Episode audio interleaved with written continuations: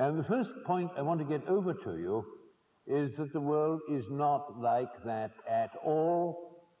Or let us be more polite. The world in which I live is not like that at all. Vous écoutez les débats de la recyclerie.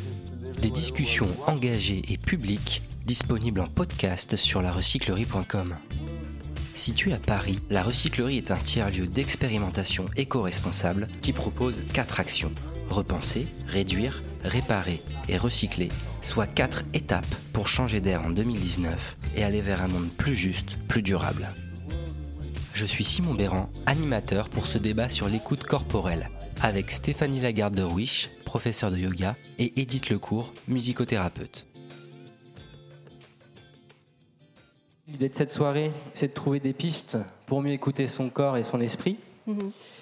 Alors que notre société moderne est marquée par une crise du temps, pour reprendre une expression utilisée par Hartmut Rosa dans son essai Accélération. Stéphanie Lagarde de qu'est-ce que ça vous évoque? Alors, avant toute chose, j'ai n'ai pas pu trop me présenter, outre, outre, le fait que je suis professeur de yoga. Donc, je voudrais juste euh, présenter un petit peu la structure de laquelle je viens pour euh, expliquer euh, un petit peu les choses de façon claire. donc, je suis effectivement enseignante à l'école française de yoga, une des, écoles, puisqu'il y en a neuf au total. Et je représente en fait Isabelle Morin-Larbet, qui était euh, initialement invitée, mais qui ne pouvait pas venir ce soir, et qui m'a demandé de la représenter, et qui est présidente de la Fédération nationale des enseignants de yoga. Donc, dans cette école, nous avons quatre lignées, et donc celle que je vous, ai présentée tout à l'heure euh, euh, est la lignée de Madras. Mais de toute façon, peu importe au niveau du yoga aujourd'hui, c'est vrai que ce que les gens recherchent souvent, c'est pouvoir euh, arrêter cette action euh, permanente et cette accélération que nous vivons tous et dont nous sommes euh, assez victimes pour certains d'entre nous. Aujourd'hui. Qu'est-ce que vous appelez accélération? Qu'est-ce que vous voyez par accélération en fait aujourd'hui? Alors, de multiples mouvements. Ça peut être l'accélération dans les entreprises. On nous demande de plus en plus d'aller très vite, de, de, répondre très rapidement, parfois même euh, par messagerie, euh, peu importe l'horaire. C'est en train d'un peu de changer ça parce qu'il y a une vraie prise de conscience euh, et les, dirigeants se rendent compte que finalement ça désorganise beaucoup les, personnes et que c'est pas forcément le meilleur moyen d'être efficace. mais je pense que même nous, en tant que prof de yoga, on est aussi confrontés à cette difficulté d'aller tout le temps toujours plus vite et de répondre toujours davantage aux sollicitations. Et le projet d'aujourd'hui, donc, euh, euh, c'est d'apprendre, et le moment de, l'été euh, y est favorable, d'apprendre à, décélérer ou en tout cas de se mettre à l'écoute de soi pour pouvoir se restaurer, puisque l'idée c'est de se réparer justement, c'est de pouvoir imposer quelque part à, cette accélération, à ce rythme de folie, une décélération. Et euh, en se mettant à l'écoute de son souffle en particulier, que ce soit en yoga ou en méditation, puisque ce sont deux parties que je connais mieux que la musicothérapie, euh, pouvoir, euh, pouvoir reprendre le contrôle. Et donc aujourd'hui, on a 2 à 3 millions de personnes pratiquant le yoga en France, près de 300 millions dans le monde.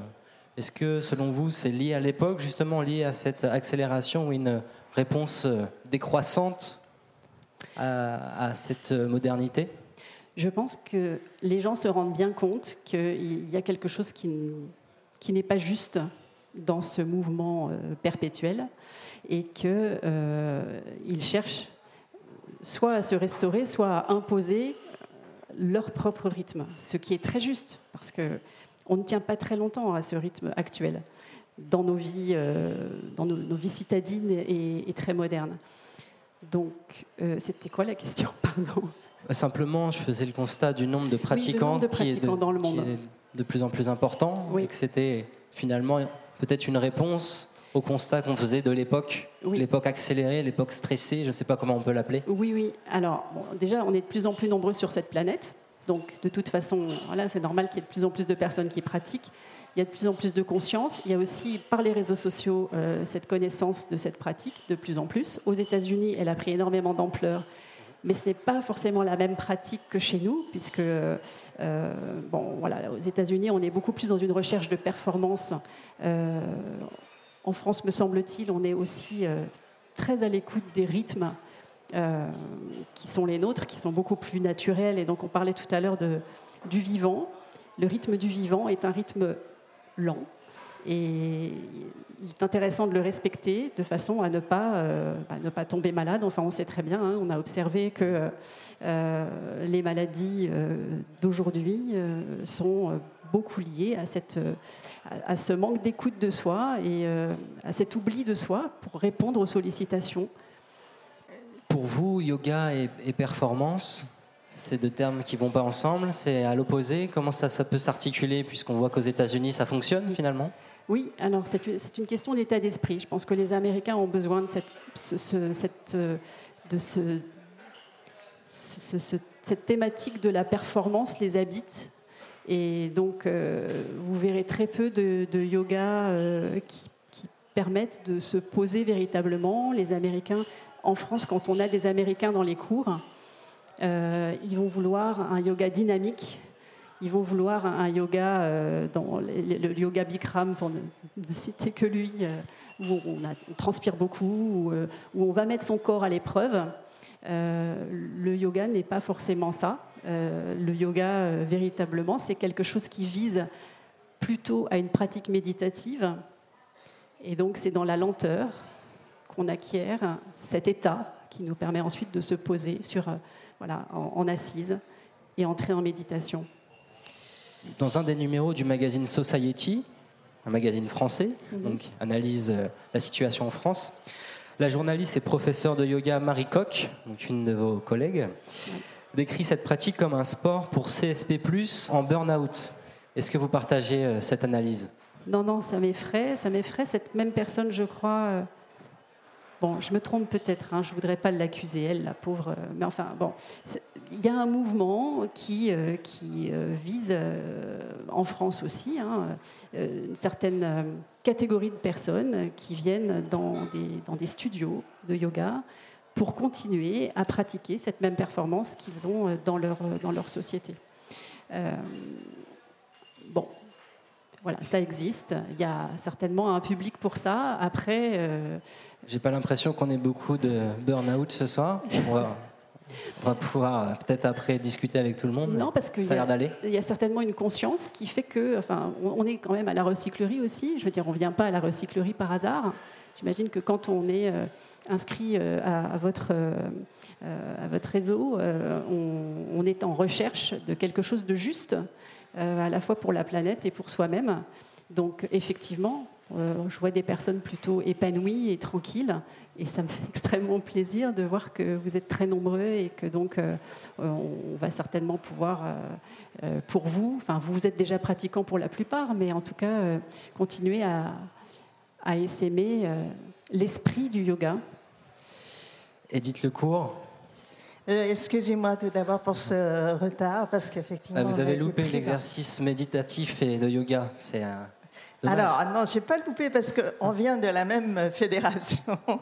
Moi, je suis dans le Nilaotov, notre lignée, simplement. Mhm. Et, euh, et, justement, donc ce matin, je faisais un cours de yoga à ma voisine, qui est professeure de musique et qui est au premier étage, qui est dans le burn-out complet et qui a mal partout, qui voilà. Mais donc depuis quelques semaines, elle, a repris le yoga et, euh, et, elle me disait, mais finalement la musique c'est vraiment comme le yoga parce qu'on a vraiment, on arrive vraiment alors grâce euh, au rythme aussi, bien sûr, à, toutes les composantes de la musique, mais on arrive vraiment à rentrer dans un autre univers, dans un autre espace. Et on a, échangé ensemble parce que moi, donc je fais forcément aussi la musique comme elle.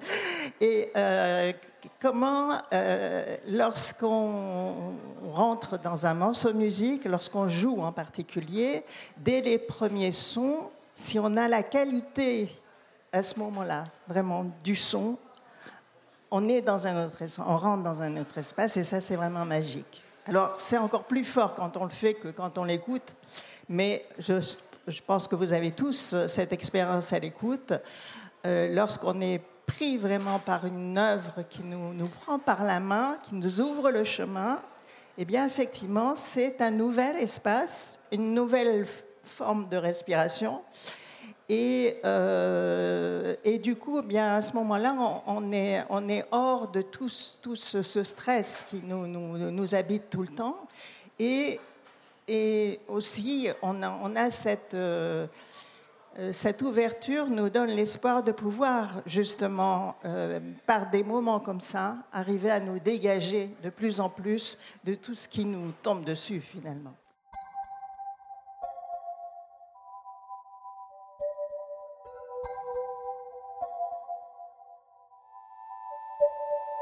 Comment respirer, prendre soin de soi, retrouver un rythme naturel parmi les bruits incessants du monde moderne?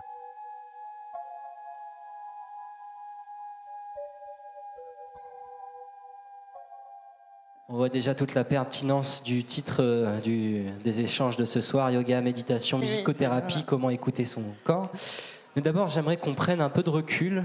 Euh, on a commencé à le faire un peu avec Stéphanie Lagarde de Ruich sur la société dans laquelle on vit, sur le contexte actuel.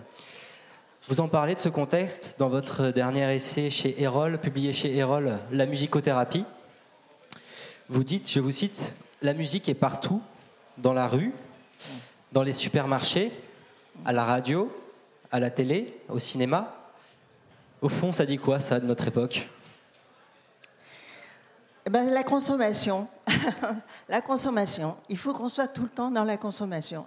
Quel que soit le produit, finalement, on les met au même niveau que ce soit euh, d'acheter, euh, je ne sais pas quoi, euh, à manger, remplir son caddie, ou que ce soit écouter de la musique, en fait, c'est mis au même niveau. On consomme, on consomme, on consomme, il faut remplir. Donc on, se remplit les oreilles comme on remplit le caddie. Hein. Et on n'a même pas besoin de le faire parce qu'on le fait pour nous, puisqu'effectivement partout où on va, on a la musique qui nous accompagne partout.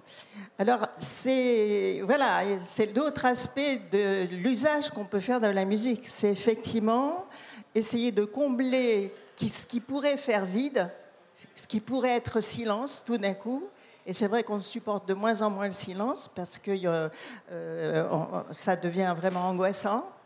Et euh, donc, bon, dans la musicothérapie, c'est sûr, c'est de réintroduire. Alors, c'est c'est pas de remplir les oreilles de musique, c'est de pouvoir justement retrouver dans la musique un espace de, je vais dire paradoxalement, un espace de silence. C'est d'ailleurs que la musique, elle est faite de silence. Euh, c'est pas les notes elles-mêmes qui font la musique, c'est ce qui se passe entre les notes. Et, et donc, c'est pas de faire beaucoup de notes qui vont faire de la bonne musique, euh, mais c'est que ces notes puissent créer des espaces et nous amener comme ça à penser complètement différemment qu'avec la parole et créer un espace psychique nouveau. Alors en même temps que l'espace psychique, l'intérêt c'est que ça régule en même temps sur le plan physique et physiologique par la musique, par le son, par le rythme, par tout ça. Donc elle a ces effets-là de toute façon.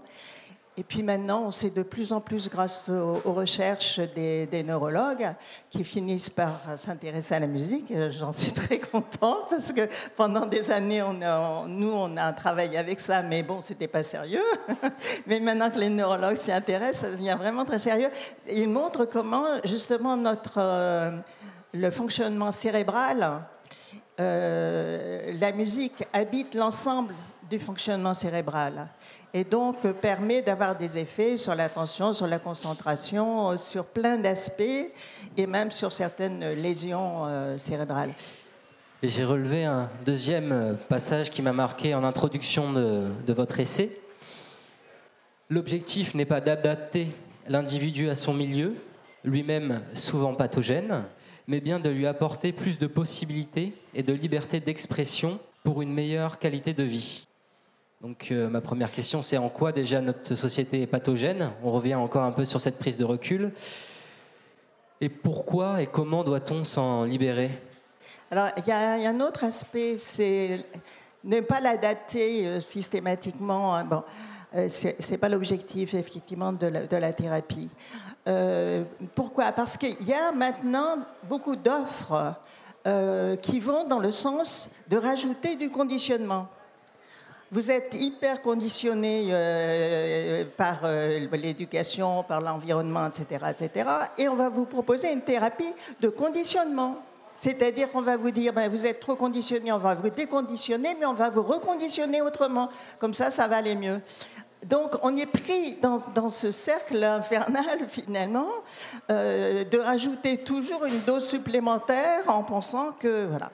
Donc, dans l'objectif thérapeutique, c'est effectivement de ne pas d'adapter à tout prix à un environnement qui, n'est peut-être pas bon, voilà, mais euh, d'arriver à, trouver effectivement créer des espaces de liberté pour soi-même, pour pouvoir euh, choisir finalement, choisir ce qu'on va développer, ce qu'on va éviter, ce qu'on va développer, ce vers quoi on va.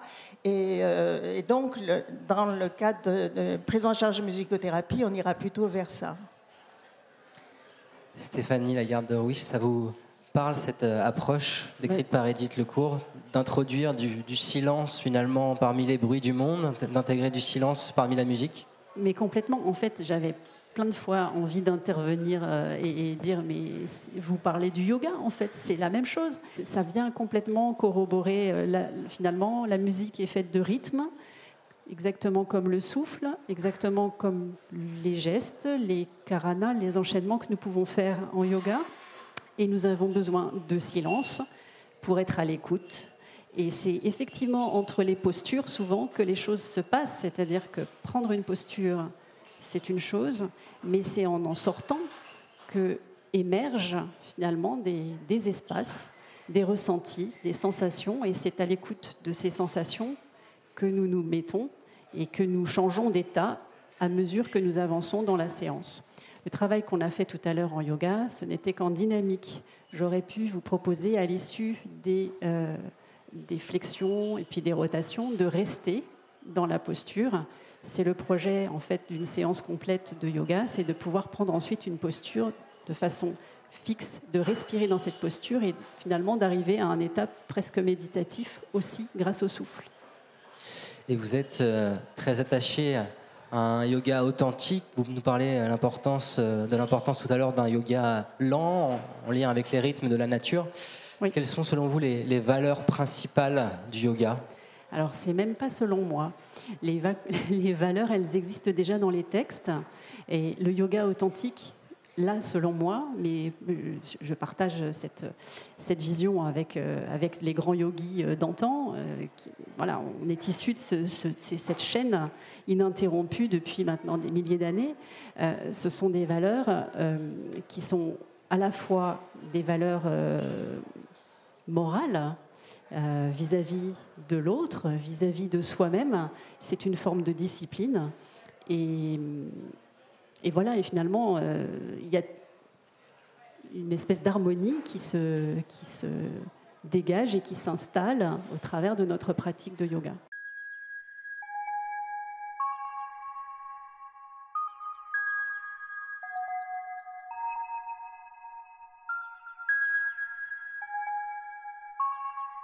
La pratique poétique est un grand yoga, nous dit le poète écossais Kenneth White. Désormais, explorons les liens entre création et méditation. On peut aussi peut-être euh, donner le lien, l'articulation avec la méditation, puisque c'est aussi un des sujets du soir? Oui. Comment ça s'articule? Alors en Yoga et méditation. Alors dans les textes, et un en particulier qui est une forme de, Bible, qui est le texte des Yoga Sutras de Patanjali, euh, qui reprend en 195 petites formules euh, finalement les, basiques de l'esprit du yoga. Nous avons euh, en fait le, yoga à, huit membres. Il est décliné en, huit étapes ou huit membres, ça dépend des, des auteurs. Alors c'est parti, quelles sont les huit étapes? Donc il y a des valeurs vis à -vis des autres. Ça s'appelle les yamas. Il y en a cinq. Alors, ces valeurs, c'est la première d'entre elles, c'est ahimsa, et donc euh, c'est du sanskrit, ça signifie euh, la, c'est pas la non-violence, mais enfin, on l'a beaucoup traduit comme ça. C'était une valeur très chère à Gandhi. C'est euh, la non-nuisance. Donc, c'est une valeur qui chapeaute toutes les autres. Donc, elle est valable vis-à-vis euh, des autres, à la fois dans les pratiques de yoga, mais dans, le quotidien. Il faut déjà avoir maîtrisé l'ensemble de ces dix valeurs pour pouvoir pratiquer le yoga, a priori. Bon, donc, ahimsa. Ensuite, nous avons euh, asteya, ne, pas, ne pas voler. Nous avons Satya, la vérité. Donc voilà, dire ce que l'on pense, mais toujours avec cet esprit de ahimsa, c'est-à-dire que dire la vérité, c'est quand même suspendu à ne pas nuire. Donc parfois, il va falloir peut-être patienter avant de dire les choses si la personne n'est pas prête, sinon on va lui nuire. Euh, nous avons ensuite brahmacharya, qui est la modération. Euh, et puis la, cinquième valeur, qui est, dite euh, aparigraha. Gras, c'est euh, ne pas vouloir saisir plus que ce dont on a besoin. Donc voilà, déjà, ça, quand on, maîtrise ça, euh, on est déjà une bonne personne, un bon citoyen. Et puis ensuite, nous avons des valeurs vis-à-vis de nous-mêmes. La propreté. La propreté, c'est à la fois physique, mais c'est aussi mental, c'est-à-dire ne pas euh, finalement, voilà, radio moquette, on évite, on ne se nourrit pas de choses qui sont. Euh, euh, on ne se nourrit pas intellectuellement de choses qui sont finalement euh, négatives et néfastes. On ne, les, on ne les propage pas non plus. Donc là, on a un petit lien avec les réseaux sociaux peut-être, hein, qui, voilà, comment on s'en sert exactement. Ensuite, nous avons Samtosha. Samtosha, c'est le contentement, c'est savoir apprécier ce, ce que l'on a et ne pas vouloir forcément davantage. Ensuite, nous avons tapas. Tapas, c'est euh, euh, l'engagement dans. Euh, c'est en fait la 16, véritablement. C'est vraiment une pratique avec cœur. Nous avons ensuite donc Svadhyaya, la suivante. C'est la connaissance de soi et la connaissance des textes. Donc on applique finalement la connaissance des textes à son quotidien. Et puis la toute dernière, une fois qu'on a défilé l'ensemble de ces valeurs, c'est Ishvara Pranidhana. C'est avoir euh, alors bon, c'est traduit de différentes façons. Hein. Euh, c'est finalement euh, déposer le fruit de ses actions au pied du Seigneur. Donc ça, dit beaucoup de choses. Le Seigneur n'est pas forcément à prendre au sens religieux du terme, bien que cette pratique de yoga soit insérée dans les Védas, hein, puisque c'est très ancien. C'est donc c'est de là est issu l'hindouisme. Mais euh, pour ce qui nous concerne, nous en Occident, qui n'avons pas forcément une pratique religieuse, là, on, est plutôt dans quelque chose de une altérité qui, qui vient finalement avec beaucoup d'humilité, soi-même, euh, se remettre dans le flot de la vie le fruit de nos actions. C'est-à-dire que finalement, on agit au mieux, et c'est pas pour soi-même. C'est pour la collectivité. Donc là, on est tout à fait aussi dans l'esprit de la recyclerie. Et le yoga, c'est ça aussi. Voilà, là, on a défilé les, dix valeurs, les yama, niyama. Bon, mais les huit membres, c'est yama, niyama. Après, nous avons asana, ce sont les postures. Donc là, on entre vraiment dans la pratique posturale du yoga.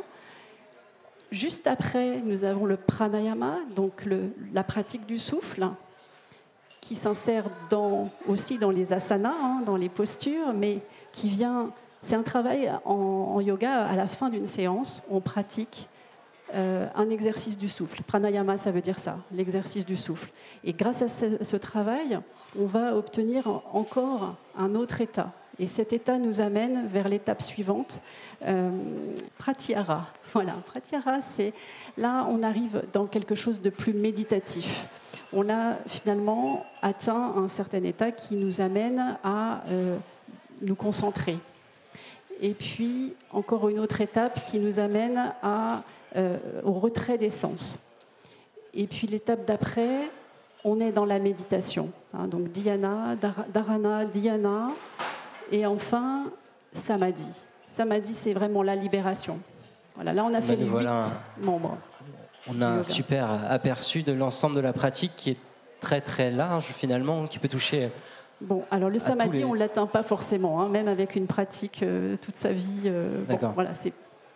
mais, on voit comment cette pratique, euh, s'articule avec le quotidien, finalement, la respiration, la méditation, le, rapport aux autres. Mm. On est sur une pratique très large. Et justement, j'ai une question qui dépasse le débat un peu du soir. Diriez-vous que d'une certaine manière, le yoga peut amener des formes de réponse à la crise climatique, à l'effondrement de la biodiversité qu'on est en train de vivre actuellement. Est-ce que vous voyez un lien? C'est une vaste question, mais euh, je pense que lorsqu'on applique les valeurs que je viens de, dire, euh, qu'on applique ça à autrui, euh, plus globalement, on peut l'appliquer aux animaux et il y a ce rapport effectivement à la nature. Enfin, on est inséré dans cette nature, on en fait partie. Et, oui, je l'espère, il y a une conscience hein, qui, qui émerge dans la pratique du yoga. D'ailleurs, elle est citée aussi dans les textes. C'est viveka, c'est le discernement. Donc, lorsqu'on est en lien avec soi, on se met en lien avec les autres forcément, parce que ce que l'on traverse, d'ailleurs ça aussi c'est dit dans les Yoga Sutras, euh, c'est complètement universel. On a beau être euh, tous différents, on est quand même un petit peu tous pareils, et depuis les temps anciens, et ce sera forcément toujours comme ça, et quel que soit l'endroit de la planète, quel que soit le moment. Donc si on a ce rapport-là à l'autre parce qu'on se connaît soi-même grâce au yoga, bah, globalement, si on a envie que ça continue, on fait en sorte que euh, la planète puisse vivre mieux. Edith Lecourt J'y crois. vous y croyez Edith Lecourt, la musicothérapie pour euh, soigner euh, les humains, donc la planète, ça vous parle? On ne soigne pas comme ça, c'est-à-dire la thérapie, euh, c'est différent que le bien-être. Euh, et par rapport au yoga, le yoga, c'est une sagesse euh, millénaire, plus que millénaire, trimillénaire. La musicothérapie, c'est un usage particulier de la musique, elle est aussi ancienne que l'être humain, euh, pour un objectif qui est un objectif de traiter la souffrance. Euh, donc, c'est quelqu'un qui, qui, souffre, qui vient en musicothérapie. On ne vient pas pour écouter de la musique. Ça, euh, on peut le faire heureusement ailleurs. Et, voilà. Donc, il y, a tout le rôle de la musique dans la société, qui est effectivement de divertissement, d'esthétique, de, de, de, de, recherche, de, euh, de, pratiques. Euh, euh, bon, on parlait du souffle tout à l'heure, mais c'est sûr que la musique, c'est un produit corporel. Euh, moi, je joue de la clarinette. si je joue pas dans l'instrument, il n'y a pas de son, il n'y a pas de musique. Hein. Euh, si on joue du piano, pareil. Hein. Le son, c'est le résultat d'un geste. Donc, le corps est, totalement présent. Alors, tout ce qu'on peut faire avec l'éducation musicale, avec euh, les concerts, avec tout ce bien-être que peut procurer la musique, n'a pas besoin de musicothérapeute. Hein, le musicothérapeute, c'est d'essayer de prendre dans tout ça ce qui peut répondre à une souffrance spécifique, à un, problème spécifique. Mais un, musicien, finalement, c'est pas un musicothérapeute actif qui cherche à travers la musique à aller mieux, à, se réparer, pour reprendre la thématique du soir Alors que certains musiciens, notamment dans la variété, beaucoup dans la variété, le disent d'ailleurs, témoignent du fait que s'ils n'avaient pas eu la musique, ils n'auraient pas réussi à sortir de leur dépression, à, bon, ça, c'est vrai. Hein. Vous êtes vous-même musicienne? Oui, oui, je suis, musicienne, plus que je suis clarinettiste. Clarinettiste oui, enfin je joue d'autres instruments, mais mon instrument principal est la clarinette et j'ai un groupe. Euh, alors ça, c'est une spécificité aussi de la musique. La musique, c'est vraiment Bien sûr, on peut faire un solo, hein, mais le plaisir, c'est vraiment dans le partage et c'est vraiment dans le groupe, dans jouer à plusieurs. Et donc, ça, c'est vraiment très important parce que c'est en musique qu'on peut s'exprimer en même temps et, vraiment se comprendre encore mieux si on s'exprime en même temps. Là, c'est chacun son tour. Hein. Euh, voilà, on essaie d'écouter l'autre et chacun son tour. En musique, on ferait un trio, ça serait génial.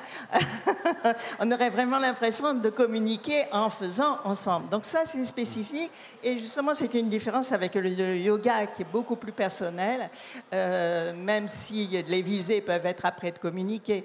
Mais dans la musique, c'est d'emblée cette question de la communication par le son qui est essentielle. Et je dis par le son parce qu'en musicothérapie, ce qu'on recherche, ce n'est pas euh, un résultat euh, esthétique particulier. Ce qu'on recherche, c'est vraiment cette communication. C'est comment on rentre en relation avec des sons. Donc, des sons de tous les jours, des bruits, tout ce qui est du sonore. C'est-à-dire qu'on va vraiment euh, exploiter ce domaine du sonore, du non-verbal, euh, au maximum dans tout ce qu'il nous tout ce qu'il complète finalement du fonctionnement verbal. Il y a plein de choses qu'on ne peut pas exprimer verbalement, qu'on va pouvoir exprimer différemment et collectivement, donc à plusieurs.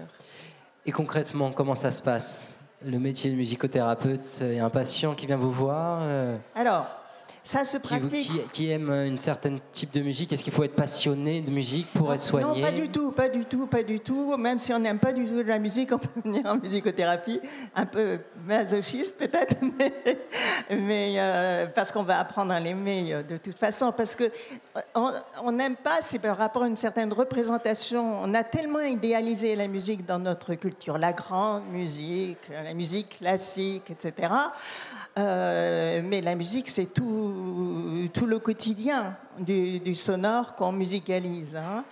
Donc, euh, euh, donc, quand on dit qu'on n'aime pas la musique, c'est un jugement de valeur sur une toute petite forme d'expérience musicale, mais il y a plein d'autres formes. Alors en musicothérapie, on découvre les autres formes. Mais l'objectif, donc là, on travaille essentiellement, ça en France, ça s'est essentiellement développé grâce aux hôpitaux, aux services hospitaliers, en psychiatrie, en pédopsychiatrie, dans les centres de soins. Euh, donc, euh, beaucoup de pratiques sont des pratiques dans le milieu hospitalier. Euh, mais maintenant se développent aussi des pratiques individuelles et en, cabinet. Mais disons que tout le courant de la musicothérapie s'est créé en France grâce aux services hospitaliers. Voilà. Donc à ce moment-là, bien effectivement, c'est aussi bien on pratique alors dans les domaines très très différents avec les prématurés. Je le mets en premier parce que euh, c'est ce qu'on fait peut-être le moins, mais qu'on devrait faire le plus, parce que là, on a des résultats vraiment très très importants. Et euh, c'est pas difficile à avoir ces résultats, mais encore faut-il que les services acceptent l'introduction de quelqu'un qui vient de l'extérieur et faire de la musique. Donc là, c'est vraiment quelque chose à développer euh, au maximum mais euh, aussi donc avec les enfants, avec les adolescents. Bien sûr, les adolescents, vous savez, ont un, vécu tout à fait particulier de la musique. Ils savent ce que c'est, la musicothérapie, pour eux, d'une certaine façon, même si quelquefois ça les enferme. Parce que la musique, ça ouvre et ça enferme. Hein. Il y en a qui s'enferment complètement. Hein. Bon, mais, euh, et puis, euh, on pratique dans les prisons, on pratique, on pratique euh, bien sûr, alors ce, dont on parle beaucoup maintenant, c'est l'Alzheimer, et on a découvert euh, euh, tous les, effets de la musique. Alors, c'est dans les deux sens. ce que peut apporter la musique à une personne qui souffre d'Alzheimer, et puis, euh, les réactions de cette personne nous ont permis de mieux connaître le fonctionnement cérébral musical. C'est-à-dire que là, on s'est rendu compte, par le, quand on a vu les résultats que ça donnait, qui sont assez extraordinaires, mais malheureusement qui sont limités au moment où la personne écoute la musique. Au moment où elle écoute la musique, si c'est une musique qui peut faire sens pour elle, qui peut ramener des souvenirs, elle se retrouve complètement dans ce qu'elle était avant. Et donc, elle peut parler, elle retrouve la parole, elle retrouve euh, la parole de la musique et des souvenirs qui vont avec. Mais c'est juste le temps de l'écoute musicale. Après, tout disparaît. Alors, ce qu'on a découvert là, justement, c'est qu'il y avait deux formes de mémoire complètement différentes. La mémoire verbale qui, elle, part assez vite, et la mémoire musicale qui dure beaucoup plus longtemps. Donc, euh, c'est avec cette mémoire musicale qu'on peut travailler effectivement avec des personnes qui ont perdu complètement euh, la mémoire, les repères, etc. Donc ça, c'est intéressant, pas seulement pour les Alzheimer, mais aussi pour nous, pour développer notre propre mémoire. Et je vous, vous invite à écouter beaucoup de musique pour mémoriser beaucoup de choses. Super. on a un bel aperçu de, la pratique de la musicothérapie. Donc ce soir, on a, on a trois disciplines euh, yoga, méditation, musicothérapie.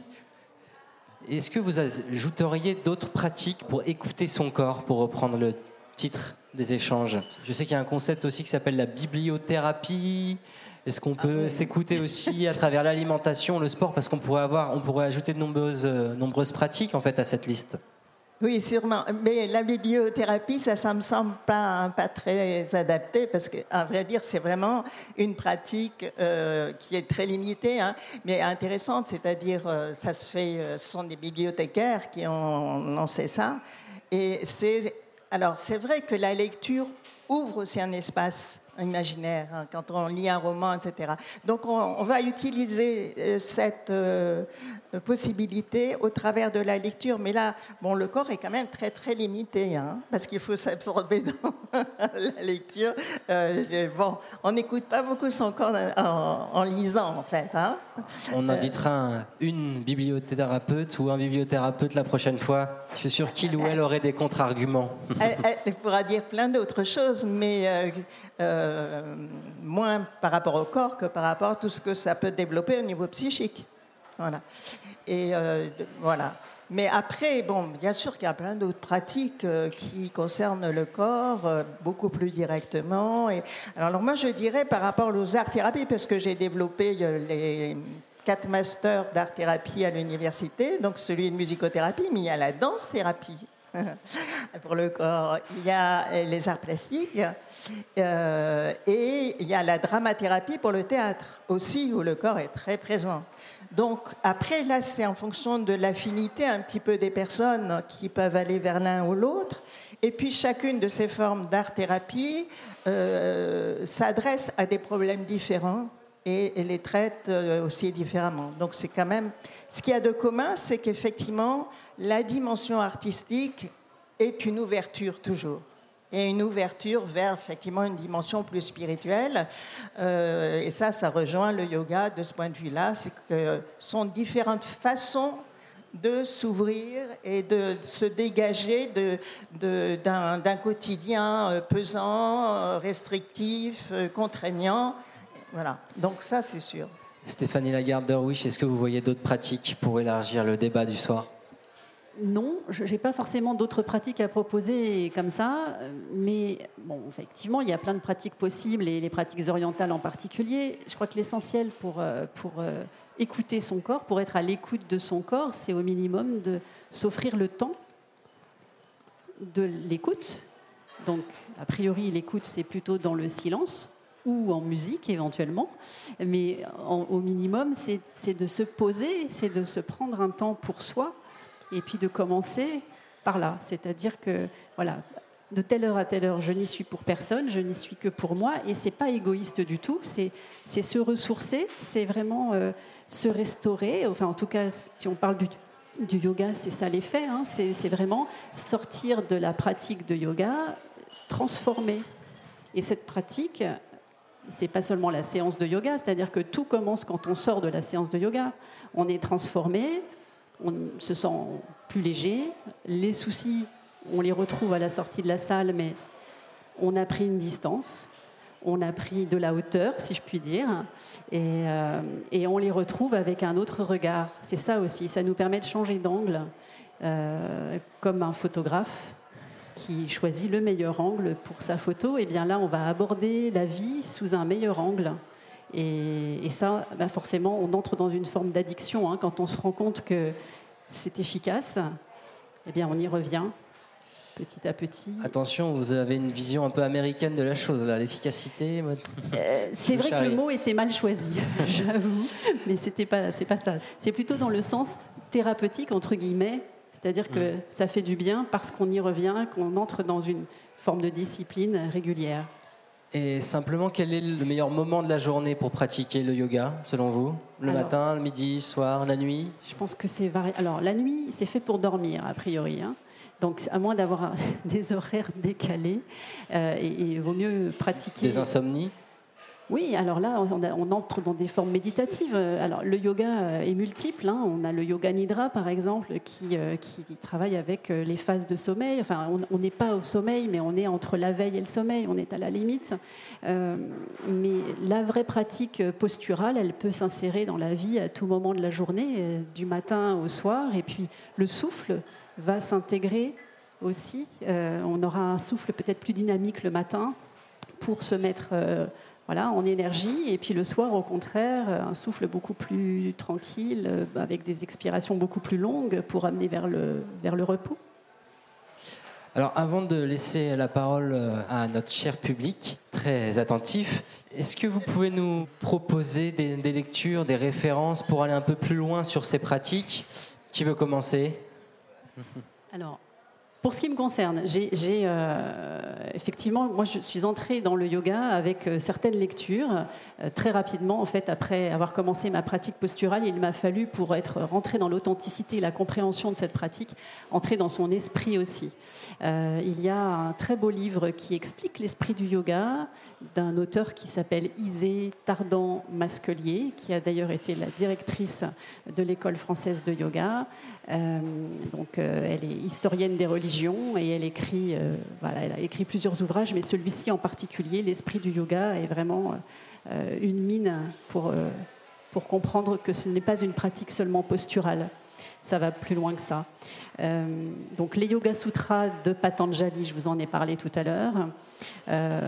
dans l'esprit du yoga, il y a également un texte qui est peut-être un petit peu plus difficile à aborder, mais qui est extrêmement connu, qui s'appelle la Bhagavad Gita qui permet aussi euh, d'aborder le yoga et, euh, ça s'appelle La voie de l'acte juste, cet ouvrage-là. C'est une, une, édition euh, qui est présentée par Gisèle Siguier-Sonnet et qui décrypte un peu le texte, qui est un peu difficile d'abord si on si n'a pas ce décryptage.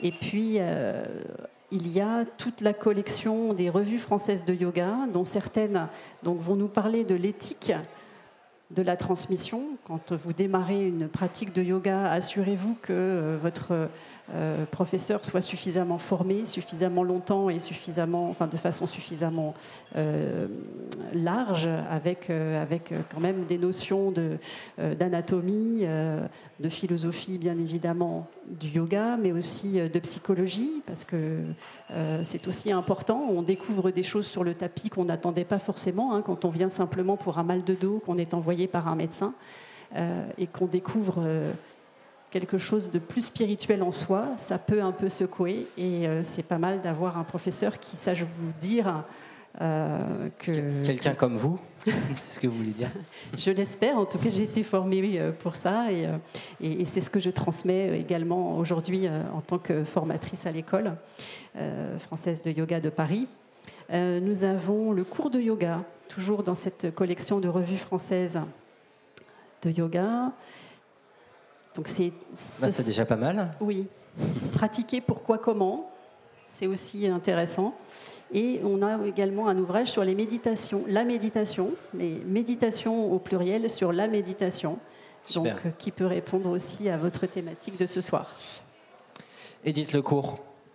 Oui, alors je n'étais pas préparée à ce genre d'exercice, donc euh, je ne suis pas venue avec Pe ma pile Peut-être euh, juste deux, trois ouvrages, même peut-être qui vont plus loin qu'au-delà de la pratique de, musicothérapie, peut-être simplement des, grandes œuvres qui vous ont amené à faire ce que vous faites. Ouais, là, vous savez, moi c'est vieux. voilà. Et j'ai introduit un peu cette euh, dimension. Donc en, France, dans les, on a commencé en 69, hein, donc ça, ça, fait un peu vieux, donc je me rappelle plus non, moi j'y suis venue euh, assez directement parce que j'étais étudiante en psychologie et j'étais musicienne parallèlement et j'ai voulu associer les deux. Et à l'époque, euh, d'ailleurs, c'était les dentistes qui utilisaient la musique euh, pour détendre les patients parce que, bon, c'était pas. Je vois que. Actuellement, on est quand même dans de bonnes conditions, mais à l'époque, les conditions n'étaient pas aussi bonnes dans le cabinet dentaire, et donc ils avaient des patients hyper stressés, et euh, ils avaient développé la musique. Et on a commencé la musicothérapie un peu par ce biais-là pour l'analgésie. Hein. Bon, mais ceci dit, la musicothérapie, euh, elle a toujours existé dans tous les pays, dans toutes les cultures, en tant que pratique euh, spontanée, on va dire. Les thérapies traditionnelles ont toutes utilisé la musique. Bon, enfin, c'est ce qui, moi, m'a amené. Donc, ce n'est pas des lectures, euh, mais c'est directement la pratique. C'est très intéressant. Donc, ce que je peux dire, bon, il y a mon ouvrage, effectivement, qui. j'ai écrit plusieurs ouvrages, hein, mais ça, c'est le ouvrage d'introduction. Après, qui s'appelle La musicothérapie. La musicothérapie, on le rappelle. La musicothérapie aux éditions Erol. Et euh, autrement, donc, euh, sur Freud et le sonore également, etc. Et puis, donc, cet ouvrage aussi, un ouvrage sur les arts-thérapies, donc qui est plus large. Et là, vous avez par chapitre les quatre formes d'art-thérapie que j'ai dit la danse-thérapie, les arts plastiques, la musicothérapie et la dramathérapie. Et là, vous avez donc, j'ai pris toute mon équipe pour faire l'ouvrage, donc avec les spécialistes de chaque forme d'art-thérapie. Donc, si vous êtes intéressé par l'art-thérapie, cet ouvrage est assez complet sur la question. C'est à vous de réagir. Si vous avez des questions pour nos intervenantes. Euh, bonjour, j'ai juste une question concernant la musicothérapie, parce que j'ai pas très bien compris en fait. Euh, exactement si c'était en pratiquant la musique ou en écoutant la musique et si toutes les musiques pouvaient être adaptées ou si c'était que la musique classique par exemple est-ce qu'il y a une musique pour un, problème enfin voilà. Oui vous avez tout à fait raison on n'a pas développé ça. Donc euh, je commence par la fin. Euh, donc il n'y a pas de morceaux de musique euh, médicaments.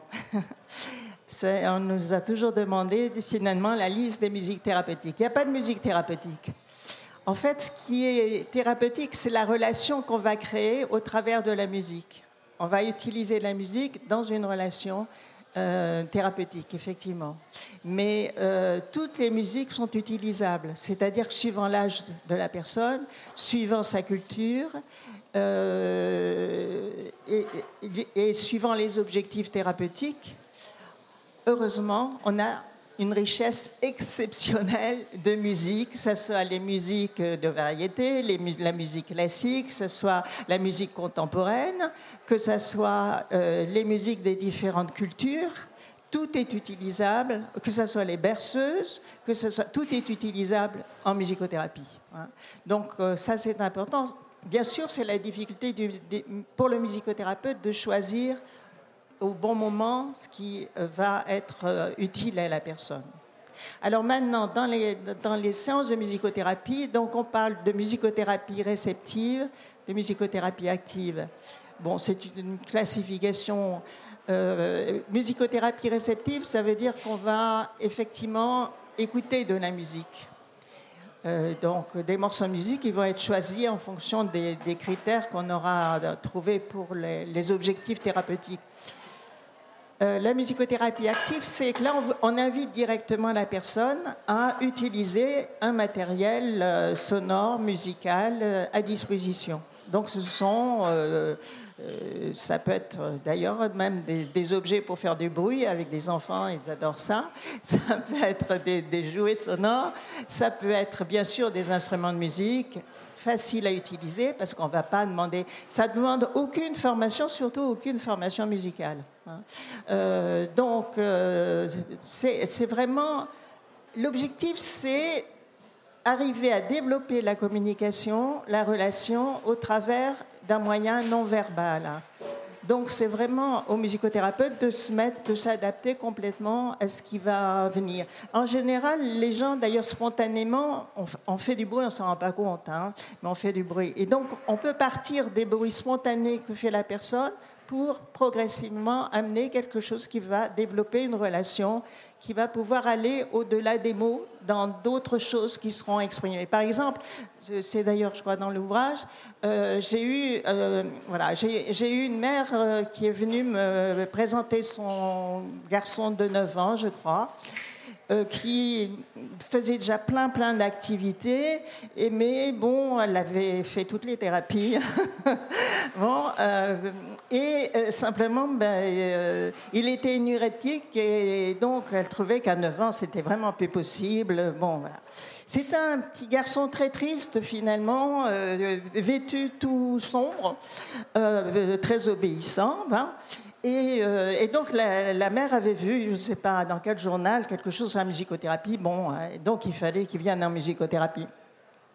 Et c'est vrai que j'étais très, très embarrassée parce que je me rendais compte que c'était rajouter encore autre chose sur autre chose sur autre chose, que ça paraissait pas, il n'était pas enthousiaste du tout à venir en musicothérapie. Mais comme la mère insistait, j'ai dit bon, on va faire quelques séances d'observation, puis je vous dirai après et j'ai pris une, euh, grande percussion, une conga. Vous savez, ces grosses percussions comme ça que, j'ai. Parce que j'ai aussi pris des cours de conga, de percussion. Et, je l'ai installé d'un côté, moi de l'autre. Et je lui dis, bah, écoute, tu, tu vas dire tout ce que tu as envie de dire avec la conga. Il n'a pas hésité une seconde il s'est mis à jouer, à jouer, à jouer, à jouer. Moi, j'étais embarrassée parce que je ne sais pas du, tout où il partait. Mais euh, vraiment, pour lui, ça avait du sens. Quoi. Bon, je l'ai laissé tout le temps. Et puis, quand il s'est euh, arrêté, je lui ai dit euh, Eh bien, qu'est-ce qu'on s'est dit? Et là, il m'a sorti tout ce qu'il avait sur le cœur. il a dit. Et il m'a dit, et il a dit à la fin et, tu m'as dit oui, tu m'as dit que tu m'as compris. Alors, monsieur, vous avez une question. Bonjour. Voilà, j'ai une question à poser. Est-ce qu'il y a un lien entre le yoga, la musicothérapie et la sexologie? Euh, on parle, dans le yoga, on parle de posture et on parle de Kama Sutra. Euh, bien sûr, il y a aussi. Euh, donc, en fait, c'est au, travers de l'énergie, l'énergie qui, on peut, on peut considérer que c'est l'énergie sexuelle à la base, hein, qui est effectivement progressivement désexualisée pour arriver à exprimer plein d'autres choses que simplement le sexe, parce que ça, bon, ça se fait assez, assez directement. Mais c'est cette énergie-là, ce, plus d'énergie qu'on a, qui nous permet effectivement et de qui est à la base de toutes nos activités. Alors, bien sûr, donc là, avec le yoga, euh, sur la base corporelle, on amène jusqu'au spirituel. La musique est d'emblée l'utilisation de cette pulsation. Hein. Donc euh, voilà, ce sont ce qu'on appelle les sublimations, mais des sublimations qui nous permettent de créer des univers euh, très satisfaisants, qui donnent du plaisir, mais un plaisir euh, beaucoup plus développé que simplement le plaisir sexuel. Eh bien, voilà une question pertinente. Monsieur, une question? Bonjour tout le monde. Bon, j'ai une question sur le. Je souhaiterais savoir on parle de, dans le yoga, quelle est la proportion entre les postures physiques sur le tapis et les postures morales que vous avez décrites? Stéphanie Lagarde de Rouy, c'est à vous. Alors, je ne sais pas si j'ai bien compris la question. Euh, les postures, il y en a 84 000, on dit, hein, donc euh, c'est voilà, ça c'est chiffré. Euh, les postures morales, donc les, ce que j'ai décrit tout à l'heure, il y en a, il y en a 10. Les 10, euh, finalement, euh, sont à l'origine de, la pratique posturale. Euh, donc elles s'intègrent en fait dans la pratique posturale. Après, en termes de proportion, elles sont incluses en fait dedans, elles se tissent ensemble. Et d'ailleurs, on parlait de sutra à la fois que ce soit les Yoga Sutras ou les Kama Sutras. Sutra, ça signifie fil. Yoga, c'est un terme sanskrit au départ qui est yuj, qui signifie euh, le lien. Ça, a donné, euh, ça a donné jonction, ça a donné joue. Et finalement, tout ça se tisse ensemble. Et il s'agit de tissu. Et quand on parle de réparation, finalement, euh, on, vient recoudre lorsqu'il y, a, lorsqu'il y a un souci thérapeutique. le yoga nous permet de, de recoudre, de retisser le corps, à la fois physiquement et, et, psychiquement. Edith Lecourt, est-ce que vous pouvez nous donner à votre tour le lien que vous feriez plus ou moins direct entre méditation et musicothérapie? Je dirais que la, la musique euh, écoutée ou pratiquée nous amène dans un état de méditation, de fait. C'est ce qu'on se disait ce matin, ce que me disait spontanément euh, ma, ma, voisine, donc, qui est professeure de, musique et pianiste, c'est que de fait, en musique, euh, une, si on rentre dedans, c'est pas automatique. Hein. Et elle disait bien, il y a aussi bon, des musiciens qui font de la musique de façon très technique, très performance, et qui euh, justement ne vont pas s'installer dans ce type d'état méditatif. Mais euh, lorsqu'on se laisse prendre par la musique et qu'on euh, dépasse le niveau technique, euh, là, forcément, on arrive dans des états qui sont des états méditatifs. Et d'ailleurs, certains textes disent que la musique, c'est le yoga le plus subtil. voilà. Bon, parce que le son a une place très importante euh, en Inde et dans la pensée de l'Inde. Et effectivement, donc cette dimension du sonore, on parle d'ailleurs de yoga du son aussi. Hein, bon. Cette dimension du sonore et du musical euh, a été pensée aussi par, euh, par les auteurs du yoga, finalement. Euh, même s'ils n'ont pas développé en tant que musicothérapie ou en tant que méditation musicale. Mais la musique, si vous écoutez, vous avez tous, j'espère, eu ces, expériences-là, d'écouter vraiment un, morceau de musique, quelle que soit la musique, euh, voilà, de rentrer vraiment dedans et de sentir que vous êtes dans un autre état psychique à ce moment-là. Et voilà, il faut en profiter. Du coup, j'en profite quand même pour parler. On a, une question, on a deux questions. De musique, on parle de vibrations. Et, dans les vibrations, on parle aussi de mantras. Alors, bon, on ne pratique pas euh, les mantras en yoga, mais finalement, euh, enfin, ce sont des pratiques qui sont très liées et qui ont aussi euh, des effets vibratoires. J'avais juste une, une question. après une pratique de, de yoga, on connaît les bienfaits sur le corps, mais euh, qu'est-ce qui se passe en fait dans notre cerveau pour euh, qu'on atteigne cette sensation de bien-être? Est-ce qu'il y a, il y a des connexions quelconques euh, qui se font? Alors, je ne suis pas une experte scientifiquement, je, ne peux pas vous dire ce qui se passe exactement avec des termes scientifiques. en revanche, il y a des gens qui se, qui se sont donc penchés sur la question et donc ce sont les mêmes personnes qui après pratiquent de la yoga, ce qu'ils appellent de la yoga thérapie. Euh, donc on observe en tout cas qu'il euh, y a effectivement un changement d'état euh, au fur et à mesure d'une séance de yoga et qu'on aborde justement que l'état méditatif est entre la veille et le sommeil. Donc effectivement, il se passe des choses. le, cerveau fait partie du corps. la pensée est issue du cerveau, donc forcément, cette suspension de la pensée, elle intervient à un moment où le cerveau a décroché et, donc c'est cet état-là qu'on recherche. C'est ça la recherche de la libération euh, propre au yoga. C'est véritablement euh, arriver à cet état de libération. Donc peut-être à terme au samadhi, donc cette fameuse huitième étape euh, que nous avons décrite tout à l'heure. bon. On a une question, Madame. Bonjour. tout d'abord, merci à vous trois pour d'avoir organisé et de donner cette conférence. La question portait en fait sur ce dont vous avez commencé à parler euh, par rapport à la voix euh, au niveau de la musicothérapie. Euh, les exemples que vous avez donnés par rapport à votre pratique, c'était surtout créer des sons avec des, éléments extérieurs. Donc je, me demandais si parfois vous demandez à vos patients de, chanter, d'utiliser leur, voix.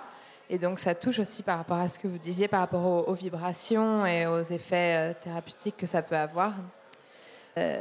Ma, ma, deuxième question, c'est un alinéa de ma première, disons. Euh, du coup, je me demandais s'il peut parfois y avoir plus de, difficultés, de, une relation peut-être plus compliquée que les patients peuvent avoir avec euh, leur voix par rapport au, chant, etc. Oui, euh, je n'ai pas évoqué tout de suite la voix parce qu'effectivement, c'est difficile d'introduire la voix pour les patients avec lesquels nous travaillons. Parce qu'effectivement, on, travaille quand même euh, le plus avec des gens qui ont de grosses difficultés à s'exprimer. Euh, et euh, la voix, c'est quelque chose de trop direct, finalement. Hein. Pour certains, ils ne peuvent même pas sortir, la sortir, parce que c'est ce rapport entre l'intérieur et l'extérieur qui peut être vécu comme très dangereux par certains. Donc, c'est vrai que l'objet instrument est très utile comme médiateur, comme intermédiaire. Et aussi dans les groupes, quand on le fait. Donc, moi, je travaille toujours dans l'improvisation. Hein. Donc, euh, libre. Il euh, n'y a pas de règles, je ne donne pas de règles. Mais la règle, c'est d'essayer d'entrer en relation. Donc, c'est ça.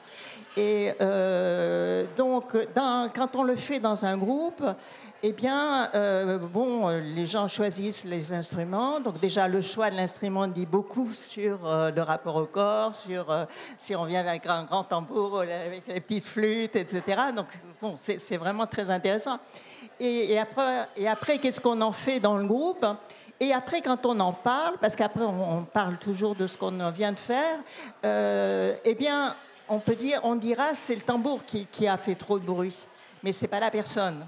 Et, du coup, on peut bien s'exprimer parce que c'est le tambour qui était agressif finalement à un certain moment, mais la personne n'est jamais attaquée derrière. Du coup, ça permet de libérer, effectivement. Mais alors, quand on arrive à la voix, moi, quand dans des groupes spontanément, quand la voix apparaît, je me dis que c'est un grand moment parce que c'est difficile par rapport à soi, c'est difficile par rapport aux autres, parce qu'il y en a un qui va sortir la voix, mais les autres vont pas suivre. Hein. Donc il va se retrouver un peu seul. Et euh, bon. Après, peut-être que d'autres vont venir, etc., etc. Mais c'est un moment effectivement important dans la dynamique du groupe et pour le patient, en général, c'est avec beaucoup d'émotion qu'il va sortir sa voix. Et quelquefois, ça m'est arrivé comme ça, donc quelqu'un qui ne chantait pas du tout, hein, mais qui a, utilisé la voix, et quelqu'un qui était juste à côté a pris une flûte pour euh, soutenir la voix. Et après, elle a pu dire, cette personne, qu'elle avait l'impression qu'il fallait vraiment la soutenir parce que c'était tellement émotionnel. Voilà. Donc, il y, a plein de jeux qui se font comme ça. Alors, c'est vrai que c'est un peu loin du cours de chant, parce que quand on va à un cours de chant, ben, on est dans une toute autre... Euh, bon. Mais ceci dit, euh, avec certaines personnes, on peut vraiment euh, utiliser d'emblée la voix et travailler sur la voix. Moi, je me rappelle là un exemple avec un, psychotique, un, adulte, un patient adulte psychotique en psychiatrie. Et donc, j'étais au piano et, pour l'aider à sortir sa voix, justement. Donc, on, a fait ça.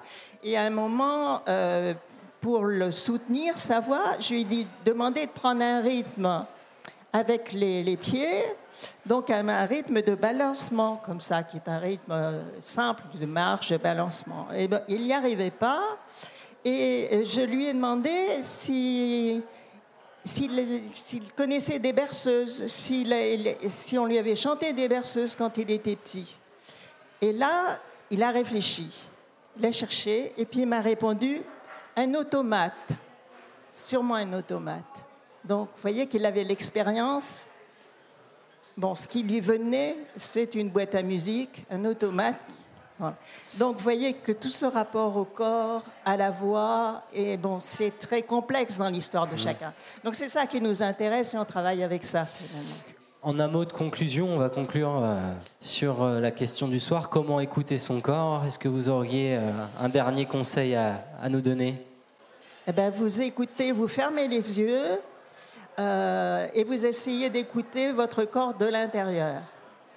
Et là, vous essayez d'écouter, bien sûr, il y a le rythme respiratoire, vous allez euh, entendre le souffle un peu, vous pouvez le, forcer un peu plus. Et puis, vous allez essayer de bien écouter pour écouter aussi le rythme cardiaque. Vous l'entendez par là, vous l'entendez là, bien sûr.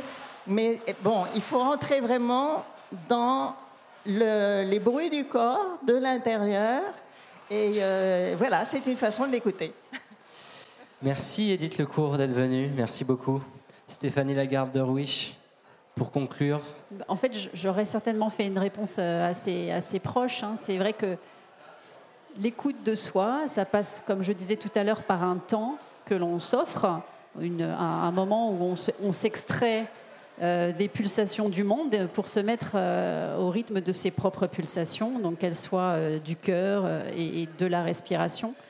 Et si possible dans le silence, hein, autant que possible, surtout quand on est débutant en méditation. Mais après, ça peut se faire dans n'importe quel endroit. Se poser, se poser, s'offrir ce temps d'introspection des rythmes. Voilà. Et, et ça, ça c'est sûr que ça nous ressource et que ça nous répare. Merci à vous, Stéphanie lagarde Merci, merci beaucoup. Merci Edith Lecourt, vous vouliez ajouter un dernier mot? Non, juste euh, sur le rythme, bien sûr. Parce que écouter son corps, c'est dans le quotidien, c'est écouter le rythme du corps, le rythme de la digestion, quand est-ce qu'on a digéré, quand est-ce qu'on n'a pas digéré, euh, les, les, rythmes corporels, quand est-ce qu'on se réveille spontanément? C'est être à l'écoute de ces rythmes spontanés et les respecter tant qu'on peut. Bien sûr, il y a des moments où on ne peut pas, mais tant qu'on peut revenir à ces rythmes-là, parce que c'est vraiment ce qui harmonise finalement notre fonctionnement. Eh ben, merci beaucoup euh, d'avoir suivi euh, le rythme de la recyclerie ce soir. Merci à vous toutes et à vous tous d'être euh, venus, d'avoir été si attentifs. Et puis à une prochaine fois pour un, pour un prochain débat à la recyclerie. Merci Simon, merci à tous, bonne soirée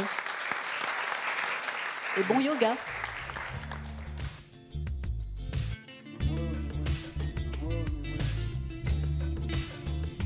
Merci d'avoir prêté une oreille attentive à cette discussion. Tous nos débats sont disponibles en podcast sur larecyclerie.com. Vous pouvez également suivre nos activités sur Facebook, Instagram ou encore mieux, venir échanger avec nous à la recyclerie au 83 boulevard Ornano à Paris, métro porte de Clignancourt.